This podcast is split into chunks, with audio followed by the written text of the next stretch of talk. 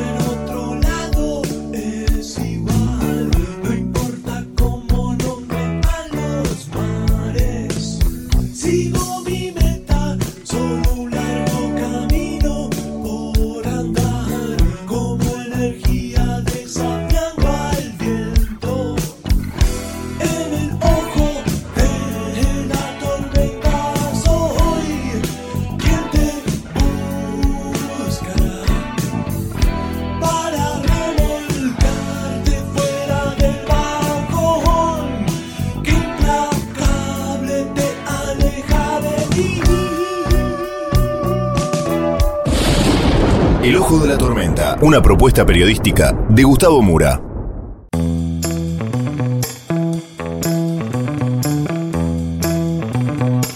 Bienvenidos al Ojo de la Tormenta. La tapa de hoy es España a la deriva.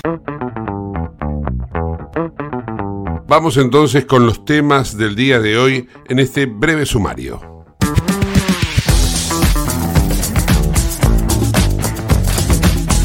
Hasta ahora ninguno de los partidos políticos ha logrado hacerse del gobierno español. Hay una serie de fórmulas que podrían dar como resultado más que probable un gobierno de izquierda, pero muy condicionado por la derecha, o la convocatoria a elecciones para fin de año o el año próximo. La derecha ya prácticamente no tiene ninguna posibilidad. De esto vamos a hablar con Romina Rinaldi desde Barcelona que nos va a explicar al detalle cómo puede resolverse este enigma. También nos vamos a ocupar de la economía. En la Argentina el dólar llegó otra vez a los 550 pesos, está oscilando esa cotización. La Fed en los Estados Unidos vuelve a subir las tasas de interés. Nos vamos a ocupar de la política, las peleas en Juntos por el Cambio, que ya no solamente son a nivel nacional, sino que también bajan a lo distrital. El oficialismo a nivel nacional, esto es el peronismo junto con el kirchnerismo, sale a la calle en la matanza. Fundamentalmente consideran que están perdiendo votos y entonces Massa y Kisilov van a recorrer ese enorme partido. Nos vamos a ocupar de la gripe aviar, de las neumonías, con un infectólogo de la talla de Ricardo Teijeiro, que nos va a dar los detalles de esta afección que tiene no solamente la Argentina, sino todo el mundo. Y por último, el homenaje del día es, desde el punto de vista musical, para Sinead O'Connor, la cantante irlandesa que falleció a los 56 años después de padecer una vida muy tormentosa que merece ser explicada y por ello es que vamos a brindar detalles de todo lo que vivió para llegar al punto de inflexión en el cual el público ya ni la quería, el público la abuchaba y sin embargo ella en algún sentido tenía razón. Todo esto y mucha más hoy en el ojo de la tormenta.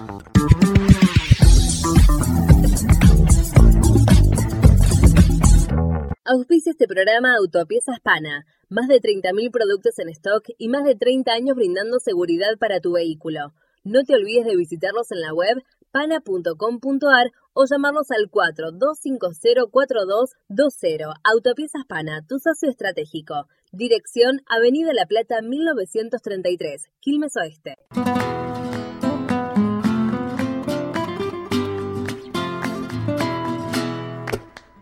Han pasado ya tres días desde las decisivas elecciones en España y todavía no hay una resolución acerca de quién va a ser el próximo presidente del gobierno español. Para hablar sobre esta cuestión, nada menos que Romina Rinaldi desde Barcelona nos va a poner a tono. Hola Romy, ¿cómo estás? Hola Gus, ¿cómo va? Todo bien por acá. Contanos cómo, cómo viene, cómo, cómo se está eh, desarrollando esto que me parece que es un mare magnum, ¿no? Bueno, la verdad es que han sido unas elecciones eh, esperadas, porque ya cuando hablamos la última vez sabíamos que los resultados eran muy reñidos y que no se sabía bien cómo, cómo iba a terminar todo.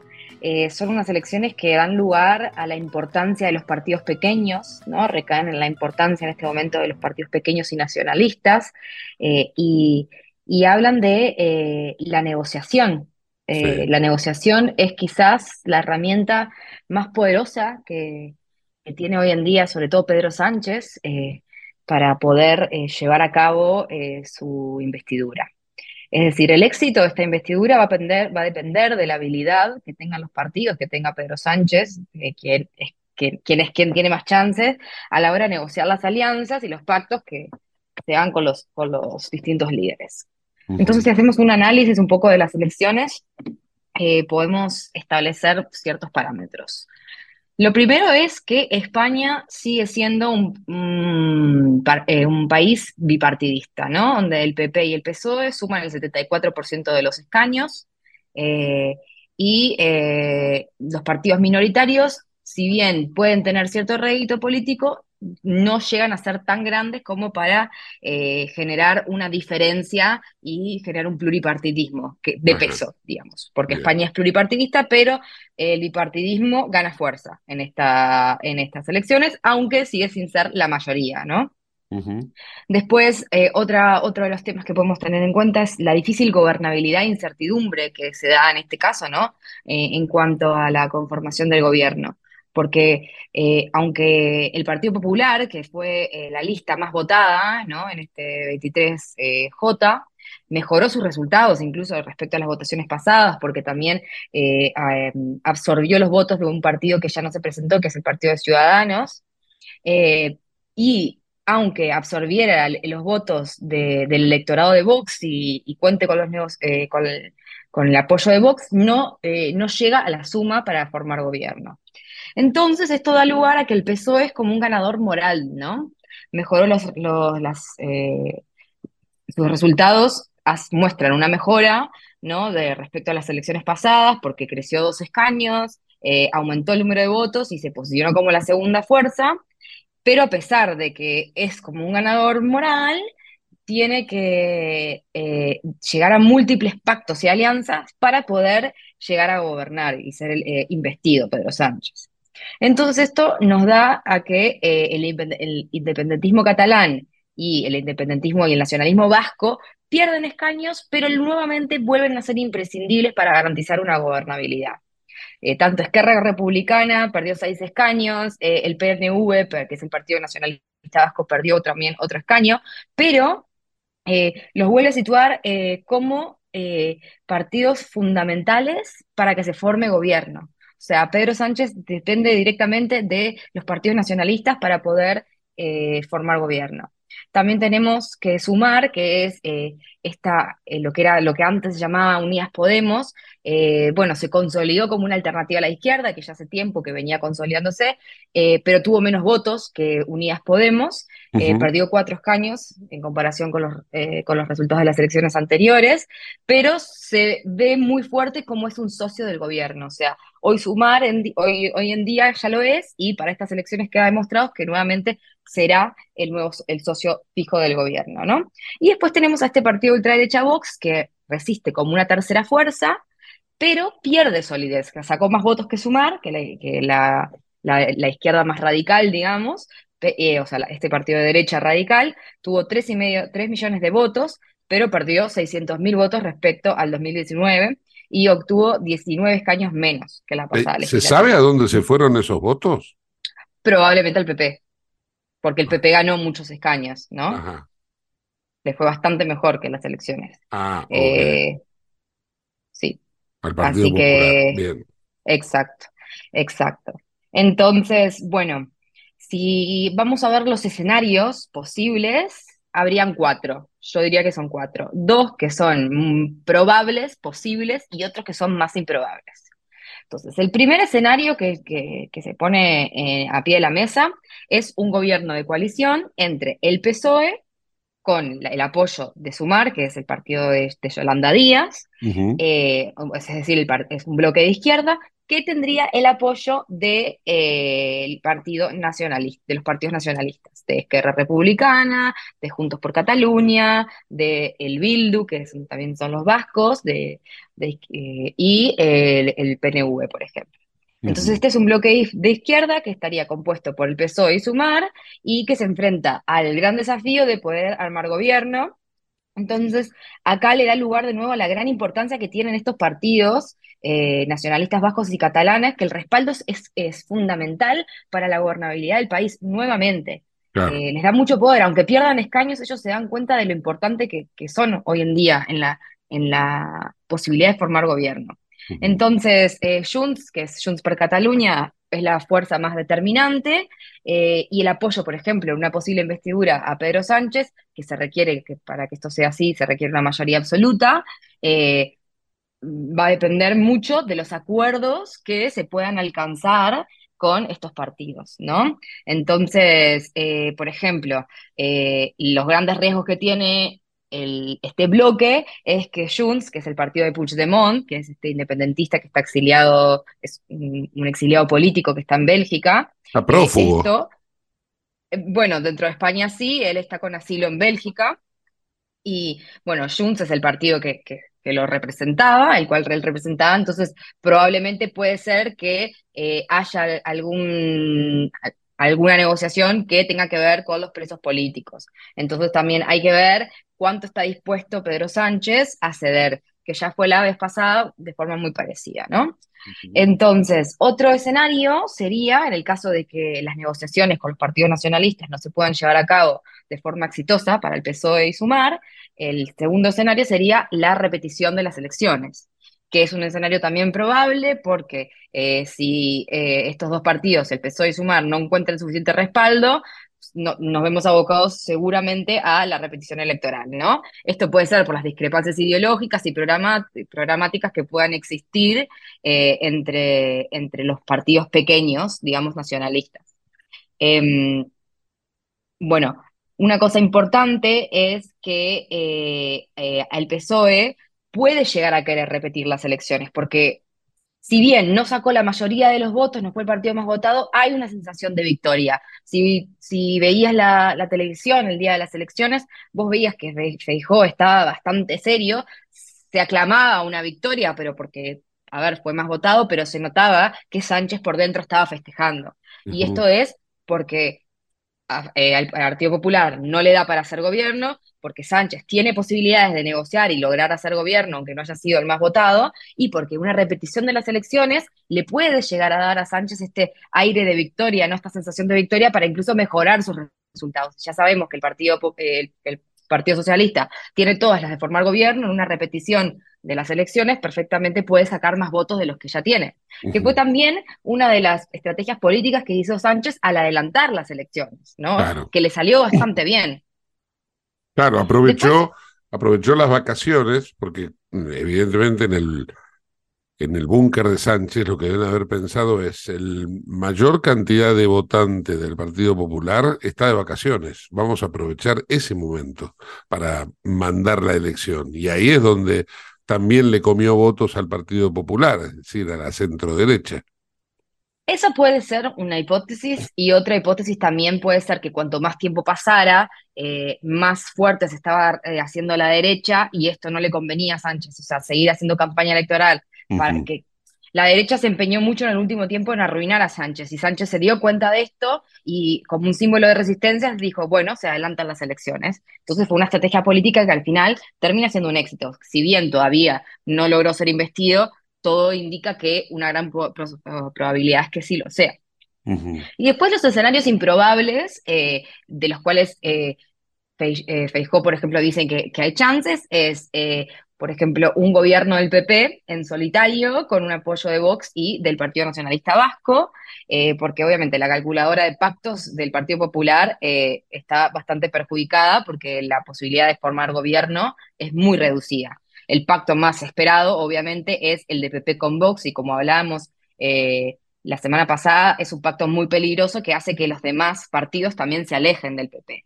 Eh, y este pacto de PP y Vox no alcanza a tener una mayoría absoluta porque queda a siete escaños de conseguirlo. Entonces, eh, aunque tenga el, apoyo de la coalición canaria y la Unión del Pueblo Navarro, tampoco le resultaría insuficiente. Entonces, aunque tenga un, par de aliados potenciales, no, no tiene todavía mayoría absoluta para formar gobierno. Entonces, ¿cómo puede hacer? Tendría que buscar apoyo en otros partidos. Obviamente que con los catalanes no se va a buscar apoyo porque son eh, partidos que enemistados, por así decirlo, y el PNV, el Partido Nacionalista Vasco, se podría contemplar como un único aliado, pero el Partido Vasco ya manifestó que bajo ningún eh, concepto va a pactar con un gobierno que tenga a Vox dentro de su eh, gobierno, dentro de su coalición, ¿no? Entonces, si, si no cambia, si el Partido Popular no saca a Vox, no, el Partido Nacionalista Vasco no irá con Vox, pero Vox es necesario para formar gobierno. no pueden.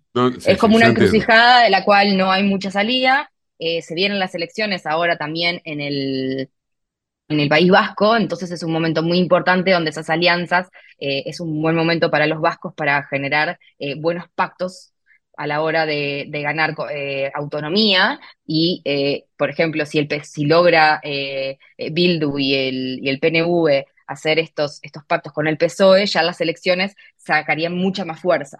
Según las negociaciones, como se den, también van a repercutir mucho las elecciones. Entonces, los vascos hoy en día tienen bastante poder y están como muy enfocados en sus estrategias, ¿no? Bien, y la cuarta...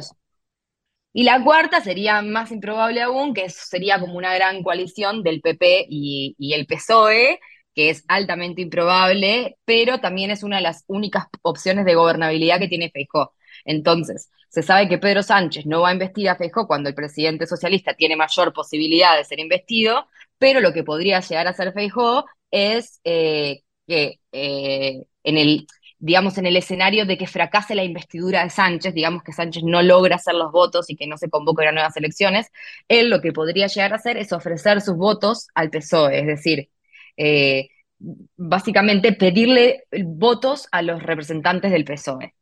Básicamente, esta opción es muy improbable porque Sánchez seguramente va a rechazar esta opción eh, en el caso de que no, de que no logre un pacto y forme gobierno, eh, y habría que esperar a ver qué pasa también con las consultas del rey para ver quién va a proponer la investidura, porque el rey, eh, eh, el rey es quien propone a las personas, al candidato para la investidura, ¿no? Y en base a ahí se vota el candidato.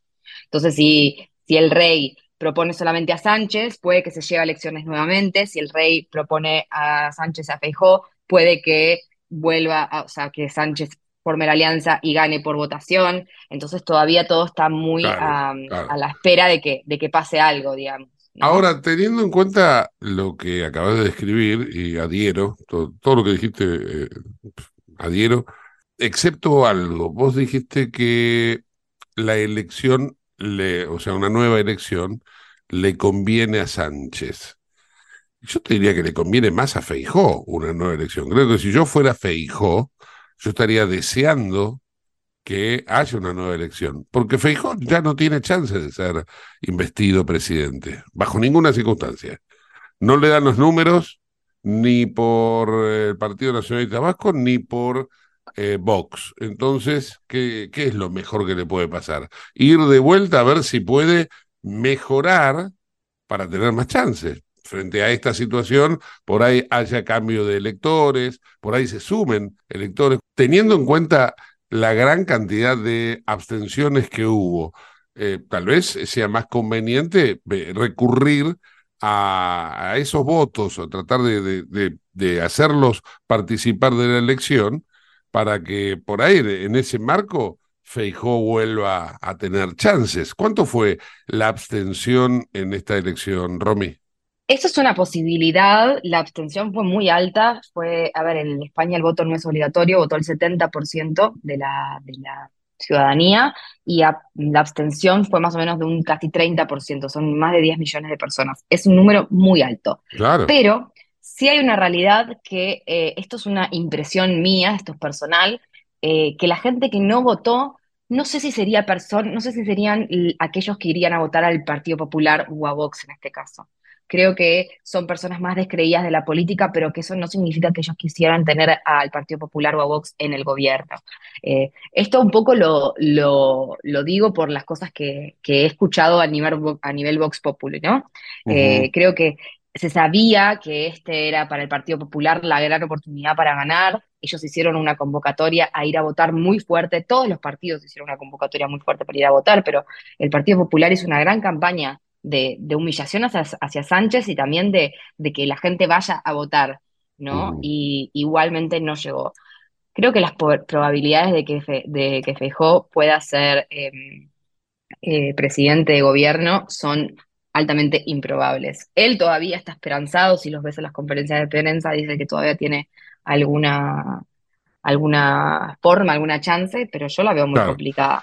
¿Quién es eh, la persona sobre quién recae la responsabilidad de convocar a una nueva elección? ¿Es el rey el que dice esto así no sirve, vamos a barajar y dar de vuelta? ¿O está previsto en algún mecanismo constitucional? Sí, es una, a ver, la propuesta la hace el presidente del gobierno y tiene la previa deliberación de un consejo de ministros, o sea, la, la hacen eh, la hace el mismo gobierno. O sea, vendría a ser una por parte de Pedro Sánchez a recomendación también del rey. Eh, depende mucho el tema. En España se han hecho muchas elecciones en un, en un periodo, ha pasado, eh, parecía un poco, no tanto como el caso de Israel, que creo que fueron cinco veces, pero, pero puede llegar a pasar. Yo creo que puede, que es muy probable que Sánchez forme de gobierno, no lo sé, no, no, nadie lo puede asegurar, pero es uno de, las, de los escenarios con más probabilidad. Una cosa importante que, quería como aclarar y no aclarar, sino que destacar es la, importancia que han tenido los partidos, que tienen, ¿no? los partidos nacionalistas eh, en, este, en este juego de poder, ¿no? Tanto Esquerra Republicana como Junts per Catalunya, eh, si bien perdieron eh, escaños, tienen la, posibilidad de, de ser quienes deciden si se hace gobierno o no. Entonces, hay una, una situación ¿no? muy compleja ¿no? con el tema de, la situación política en Cataluña, porque el independentismo sigue siendo un factor determinante eh, y aunque las fuerzas independentistas experimenten una reducción en el respaldo electoral, la participación para, para formar gobierno es crucial para lograr la, unidad, la mayoría parlamentaria. Entonces, el liderazgo y la postura de, por ejemplo, de Junts per Catalunya va a ser decisivo para las negociaciones y los acuerdos que eh, se puedan llegar a formar para establecer un ejecutivo y, la posición de este partido es, de un actor relevante, eh, implica que las demandas y las aspiraciones tengan que ser consideradas y van a tener un, un, impacto muy significativo en las políticas y las decisiones que se tomen a, a nivel electoral. Y lo mismo pasa con el PNV y Bildu, que son el bloque vasco, que vuelve vuelven a ocupar nuevamente una posición clave en la gobernabilidad, porque el apoyo vuelve como en el caso de Cataluña, a ser fundamental para la formación del gobierno, ¿no?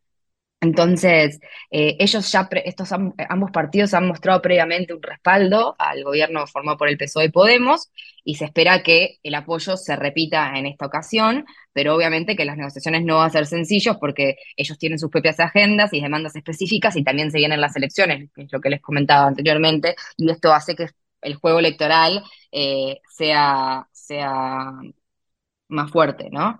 Eh, y también un poco de poder, sobre todo el PNV, de que además tiene la opción, que aunque es improbable, de llegar a formar eh, gobierno, con, de alcanzar un pacto con, con Feijó, con el líder del, del Partido Popular, porque ya el PP dejó muy en claro que él encantaría contar con el apoyo del PNV para la investidura.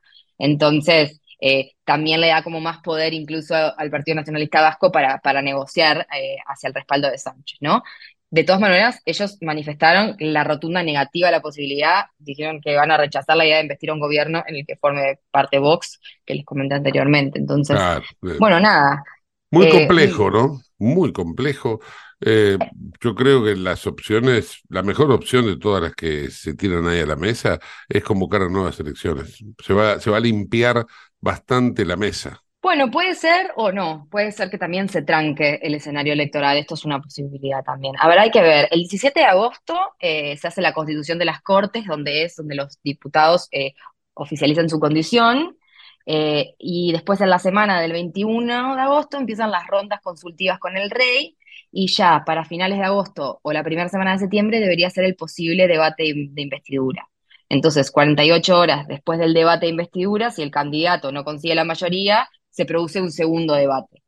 Y este segundo debate, eh, si la segunda eh, votación, si, la segunda votación de este segundo debate, el candidato a investidura obtiene la mayoría simple, ya se lo proclama como presidente y se conforma gobierno. Esto es en el caso de que Sánchez logre definitivamente realizar con este bloque, con, con, Sumar y con los partidos nacionalistas, armar gobierno.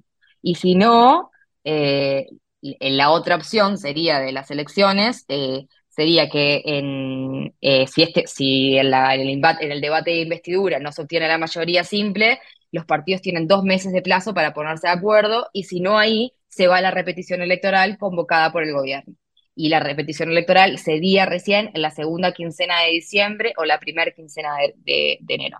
Eh, esto es siempre y cuando se agote en el plazo de dos meses y no salga ninguna investidura adelante. Es decir, si en septiembre no hay y se convocan a nuevas elecciones, pero tienen dos meses igual para ponerse de acuerdo, es decir, eh, es momento de negociar.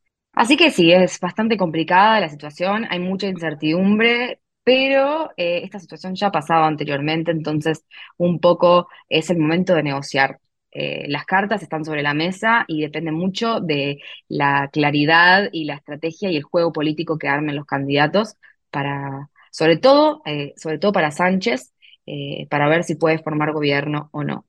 Bien, bueno, Romy, eh, insisto que es un panorama muy complejo, muy difícil de entender, no sé si para los españoles, pero para los argentinos te lo puedo asegurar. me imagino, me imagino. Lleva, lleva su tiempo cuando salís del, del sistema de elección de elección de representación que uno está acostumbrado a, adaptarse a uno nuevo. Y también teniendo en cuenta ¿no? que es un sistema completamente distinto, es una monarquía parlamentaria y, no es un sistema presidencialista como, como el que tenemos nosotros por ahí. Claro, claro. Romy, hasta la semana próxima. Gracias por todo. Un abrazo, Gus. Chao. Romina Rinaldi desde Barcelona, España, en el ojo de la tormenta. En Lubestop Banfield te revisamos el auto y le hacemos el cambio de aceite y filtros en media hora. Lubestop Banfield es un lubricentro integral donde también podés cambiar las pastillas de freno de tu vehículo. Lubestop está en el SINA 471 Banfield. Y si no podés traer el auto, te hacemos el servicio a domicilio. Instagram y Facebook, Lubestop Banfield. Ahora vamos a hacer una breve pausa. No te vayas del ojo de la tormenta. En el ojo de la tormenta un niño.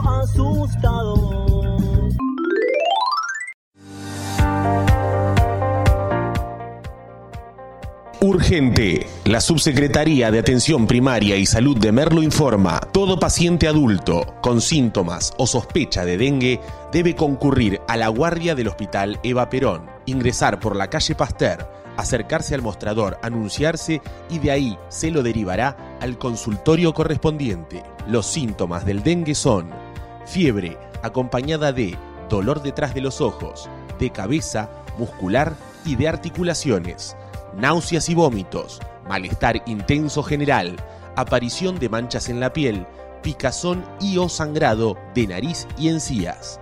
Entre todos podemos combatir al dengue. Gobierno del Pueblo de Merlo, Intendencia Menéndez.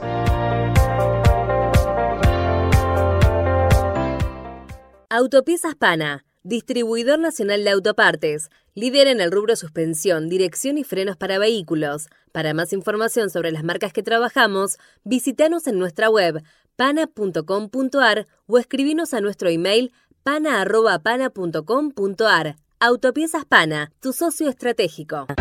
En Lanús, nuestros vecinos cuentan con el nuevo programa de telemedicina pediátrica para chicos de hasta 16 años. Si sos vecino de Lanús, solo tenés que empadronarte, registrate en la app y acceder a tu consulta médica. Así de fácil. Informate en lanús.gov.ar barra telemedicina. Lanús nos une.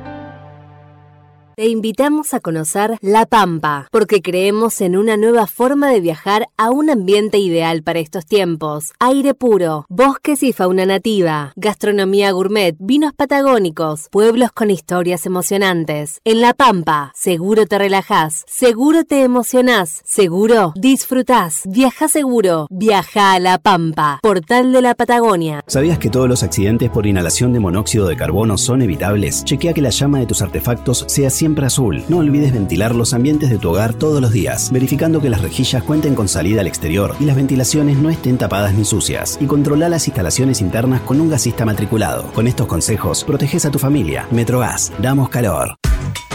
¿Qué es lo que hace a San Isidro distinto? ¿Será que vivimos haciendo obras que nos hacen vivir mejor, como la nueva senda del hipódromo? ¿Será porque seguimos haciendo megaconstrucciones? Sí, porque seguir mirando hacia adelante hace todo distinto. San Isidro, municipio.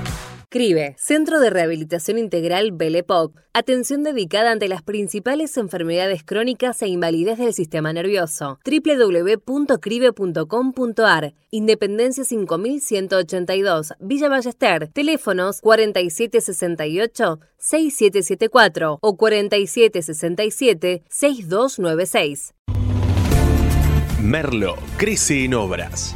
La Secretaría de Obras y Servicios Públicos de Merlo avanza con el plan de renovación de la red vial. Estos trabajos mejoran la transitabilidad de las calles, la seguridad y la calidad de vida de nuestros vecinos. Ya finalizaron trabajos de pavimentación en la calle Junín entre Cervantes y Ruta 40 en Merlo Centro. Se encuentran en ejecución en Irigoyen entre Garay y Cámpora en Merlo Norte y continúan nuevas obras en el distrito. Merlo crece en obras. Intendencia Menéndez. ¿Tenés Galicia? Tenés que saber algo. ¿Tenés alguna duda? Tenés alguien que te escucha y te da atención 24/7. ¿Tenés ganas de hacer algo? Tenés muchos beneficios en lo que más te gusta. Tenés ganas de no hacer nada. Tenés una app para hacer todo desde el celular sin moverte del sillón de tu casa. Tenés todo para vivir un día a día mejor. Tenés Galicia. Tenés Galicia.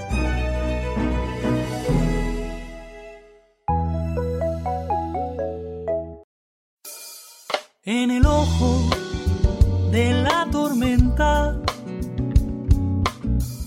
se suspira la verdad. En el ojo de la tormenta es momento de bailar.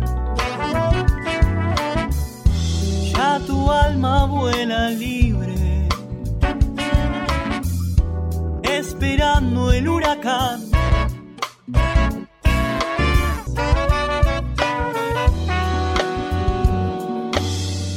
Auspicia este programa CRIBE. CRIBE es un centro de rehabilitación integral que está ubicado en Villa Ballester, provincia de Buenos Aires, certificados con normas de calidad ISOIRAM. El centro CRIBE ofrece, entre otras terapias, tratamiento de rehabilitación por ozono. La página web es www.cribe.com.ar, sino en facebook.com barra cribecom. CRIBE queda en Independencia 5182 Villa Ballester. Los teléfonos 4768-6774 o 4767-6296. CRIBE, Centro de Rehabilitación Integral Belepoc. Cuando todavía no nos sacamos del todo la pandemia de encima, cuando la gripe H1N1 también hace estragos, aparece la gripe aviar a nivel global y una recomendación acerca de los cuidados que hay que tener. Vamos a hablar con el infectólogo Ricardo Teijeiro, es miembro de la Sociedad Argentina de Infectología, para precisamente eh, que nos dé su visión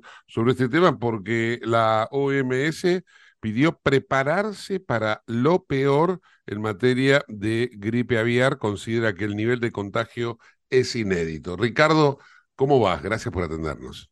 No, por favor, gracias a ustedes por llamar. Siempre es muy importante lo que ustedes están realizando como comunicación.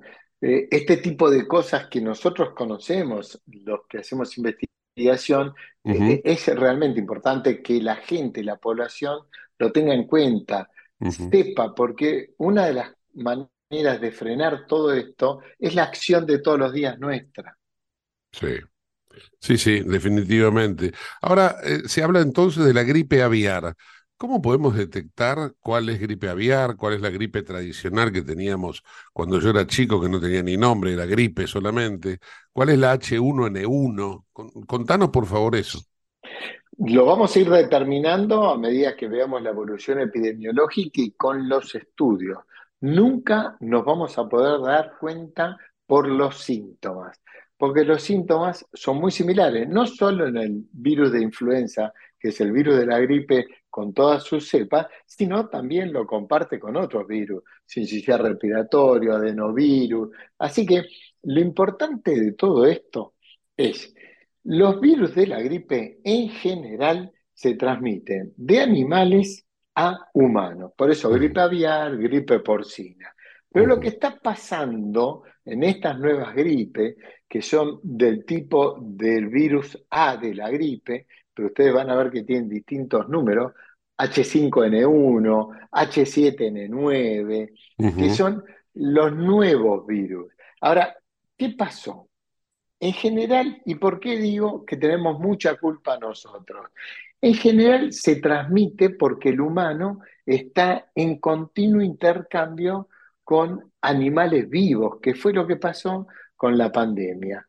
Ahí en Wuhan, en un mercado de animales vivos donde convive el humano intercambiando excretas, conviviendo permanentemente. Esto está pasando inclusive con virus de la gripe, pero que lo están intercambiando con animales domésticos como gatos, perros. Ustedes fíjense que lo que apareció en Polonia, esta cantidad de casos de gatos que inclusive evolucionaron mal, murieron, muchos tuvieron que sacrificar, también pasó en Italia, en gran parte de Europa, en Francia, y vamos viendo que se va incrementando. Y eso lamentablemente, ¿por qué? Porque con ave de corral es poco el grupo de gente que quizás tiene intercambio. Ahora con los gatos ya es muy fácil el intercambio del humano. Ajá. ¿Y entonces qué hacemos? ¿Hay, que sacar a la mascota de la casa? No, no, no. Primero lo que tenemos que hacer es eh, ver cómo determinamos los circuitos estos que está haciendo de riesgo los virus. Después, bueno, eh, tener en cuenta que todas las este, aves y que están contaminadas tienen que tener forzosamente un control. Muchos países no tienen los controles adecuados y eso es una realidad. Entonces tenemos que controlarlo, porque es la manera de poder, de alguna manera, que no disemine el virus. Y después vamos a tener que empezar a vacunar a los distintos niveles, a los animales, a los humanos.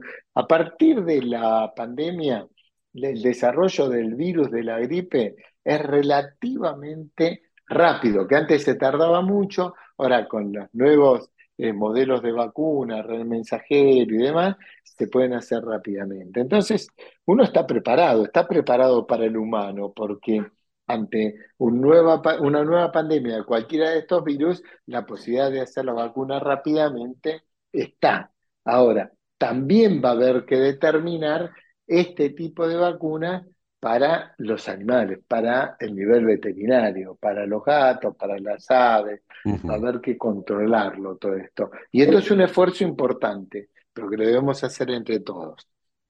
Cuando la OMS dice hay que prepararse para lo peor, ¿qué es lo peor? ¿La pandemia sería lo peor?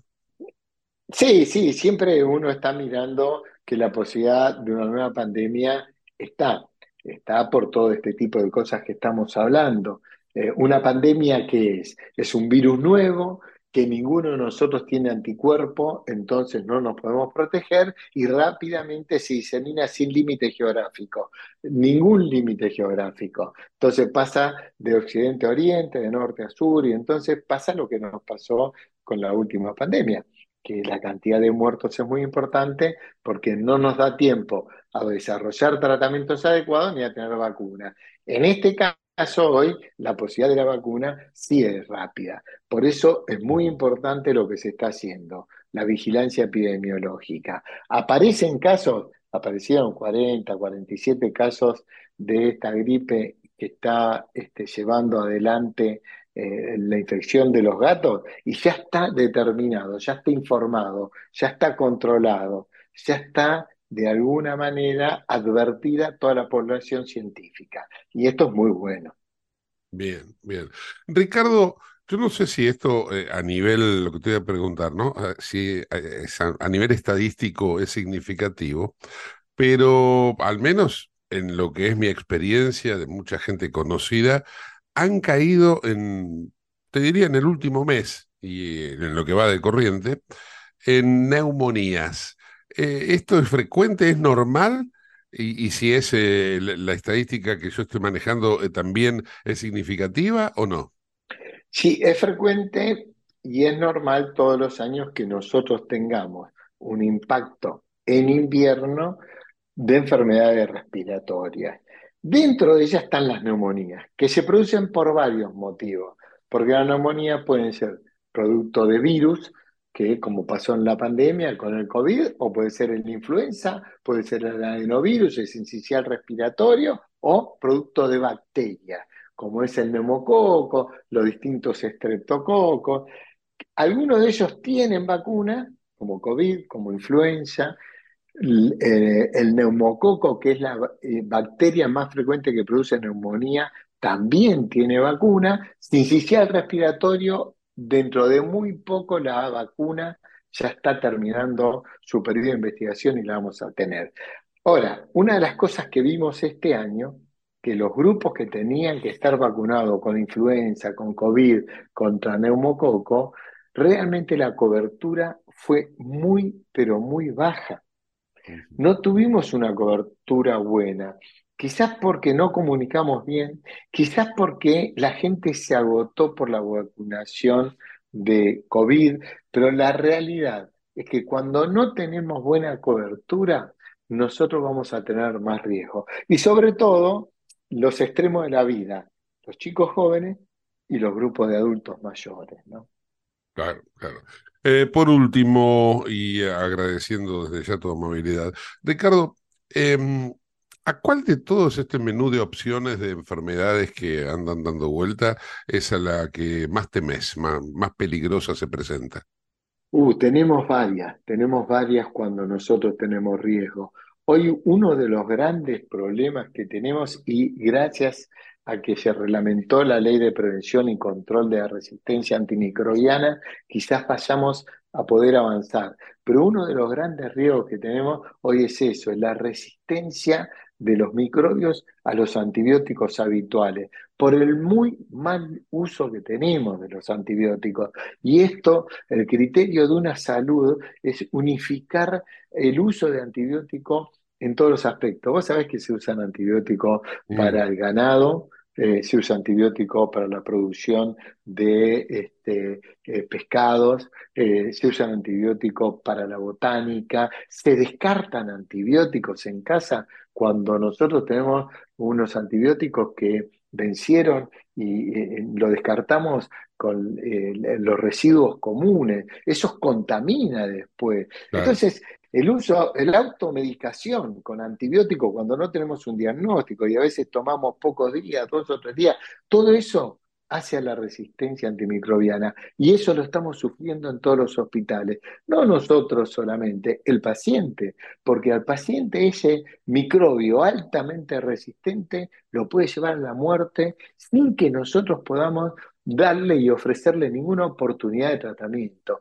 Eso es gravísimo.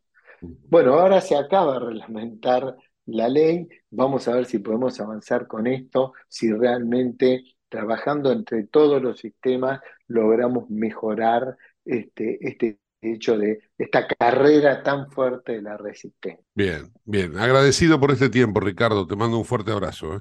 No, gracias a vos por llamarme. Chau, hasta luego. Ricardo Teijeiro, infectólogo, miembro de la Sociedad Argentina de Infectología en el Ojo de la Tormenta. Te invitamos a conocer La Pampa, porque creemos en una nueva forma de viajar a un ambiente ideal para estos tiempos. Aire puro, bosques y fauna nativa, gastronomía gourmet, vinos patagónicos, pueblos con historias emocionantes. En La Pampa, seguro te relajás, seguro te emocionás, seguro disfrutás. Viaja seguro, viaja a La Pampa, portal de la Patagonia.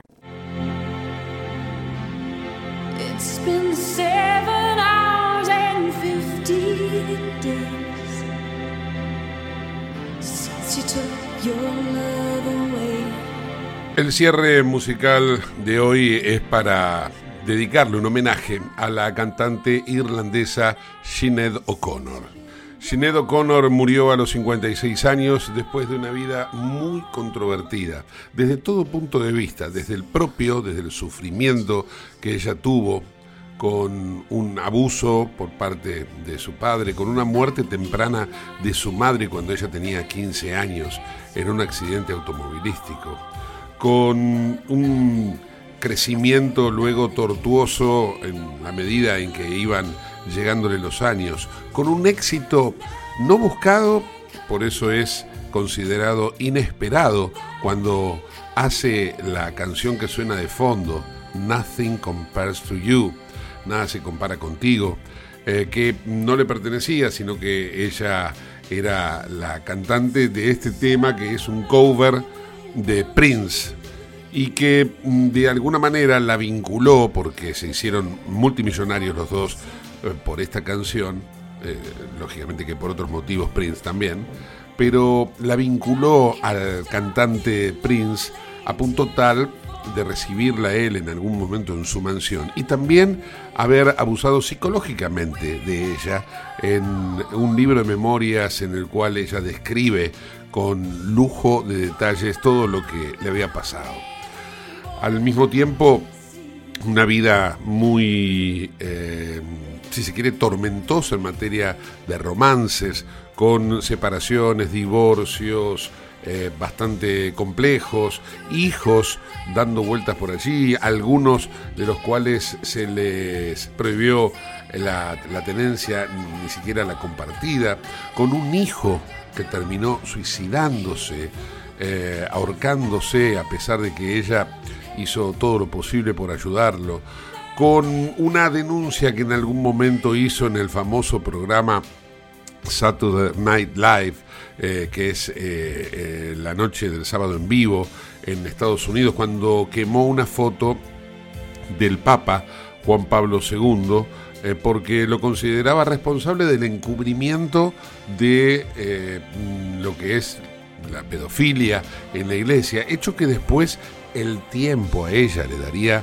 la razón, pero claro, eh, ya había sido tildada de loca, de puta, de todo lo que se les pueda imaginar, eh, no solamente por el público, sino también por muchos famosos. Uno de los famosos que se pronunció en contra de Sinead O'Connor fue nada menos que Frank Sinatra, que dijo que la iba a echar de Estados Unidos a patadas en el culo. Esto eh, por ser elegante, porque hubo muchísimas cosas más que ocurrieron sobre esta mujer que se convirtió de alguna manera en un símbolo de la resistencia femenina sin ella pretenderlo, porque además estaba a destiempo de su época, eh, hoy sería todo lo que hizo en aquella oportunidad sería vanguardista, en aquel momento era tildado eh, rayano a la locura. Y así fue tratada, y así fue considerada, y así ella también se lo creyó, a punto tal de haber entrado en diferentes institutos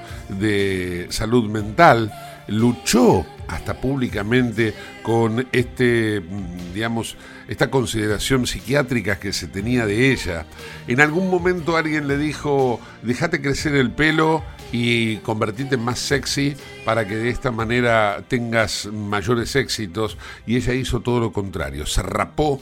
¿eh? Se rapó la cabeza por completo, eh, a cero puso el, filo de la cortadora de pelo y se vistió con ropas holgadas para no mostrar su eh, bello cuerpo porque efectivamente también era una mujer de muy bello cuerpo. Pero la cuestión es que eh, a medida que iban pasando los años, más de 30 años, la cantante trató de sobrevivir bajo la mirada pública. Hubo hasta momentos en los cuales Eva era invitada a shows y la gente la bucheaba en, el mismo escenario y ella terminaba eh, siempre cantando a capela la canción War, Guerra de Bob Marley, aquella que eh, hizo en aquel momento en Saturday Night Live. La cuestión es que Sinead O'Connor, eh, luego de haberse hecho ultracatólica, tratando de encontrar alguna respuesta en la religión, se convirtió al islamismo. Y en medio de eh, este producto de cambio que, tuvo, aparecieron los problemas de su hijo Shane, eh, de 17 años que mm, se escapa también de un instituto mental y mientras ella lo estaba buscando y haciendo eh, reclamos o, pedidos por televisión para que él volviese a la casa, eh, lo encontraron ahorcado, se había quitado la vida. Esto fue el año pasado y bueno, de alguna manera esto la marcó eh, ella fue internada pocos días después del suicidio de Shane, eh, después de que ella misma también eh, alguna vez intentara quitarse la vida. En el último tweet que Sinead O'Connor publicó había una foto de Shane, el hijo, y allí expresaba este texto. desde entonces, vivo como una criatura nocturna no muerta. Fue el amor de mi vida, la lámpara de mi alma. Y de esta manera entonces, a los 56 años, Sinead O'Connor, que el 8 de diciembre próximo cumpliría eh, un año más, bueno, eh, falleció. Por el momento no se dieron detalles de la forma en que eh, se produjo el deceso, pero desde aquí, este pequeño pero sentido homenaje para una mujer que la verdad que no tuvo una vida como corresponde a cualquier ser humano. Pagó muy caro la fama, pero más caro pagó la vida. Sinead O'Connor. Nothing compares to you.